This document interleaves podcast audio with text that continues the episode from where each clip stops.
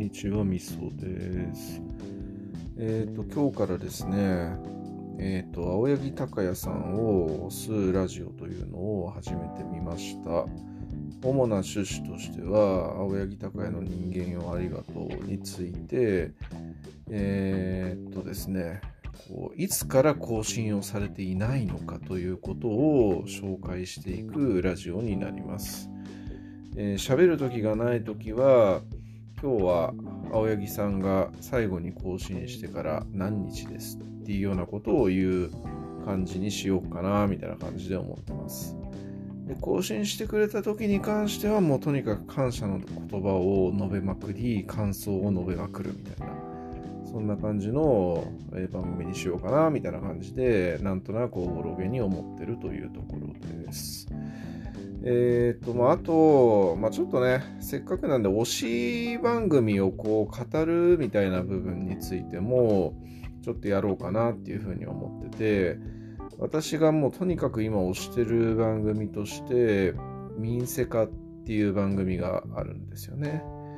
えー、まあ、ともきさん、ザビエルの頭を黒く塗った男ことともきさんという方が、やられている番組でこう通詞でね世界史を話していくっていうラジオなんですけど、まあ、非常に面白いし、えー、まあいろんなねあの洞察が深かったりとか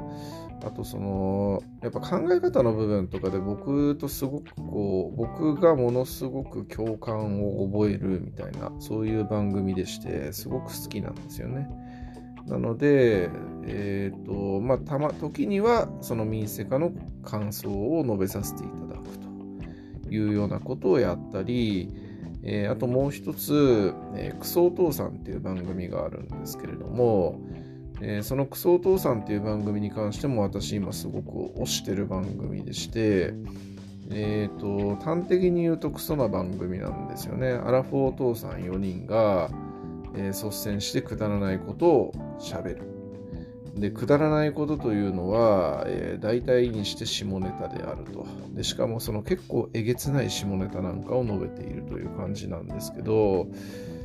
えー、まあ、時にはね、結構真面目なことを話したりだとか、40歳ぐらいのね、おじさんたちって僕の年代でドンピシャなんですよね。で、結構なんかやっぱわかるみたいななんかノスタルジックに、えー、な気持ちにさせてくれるような部分もあったりとか、えー、まあ、本当にね 単純に面白いみたいな部分もあったりする番組なんで、まあ、とてもこう楽しみにしてるんですよ。まあ、そのあたりの感想なんかも述べていこうかなみたいな感じで、えー、思ったりしているという感じですかね。はい。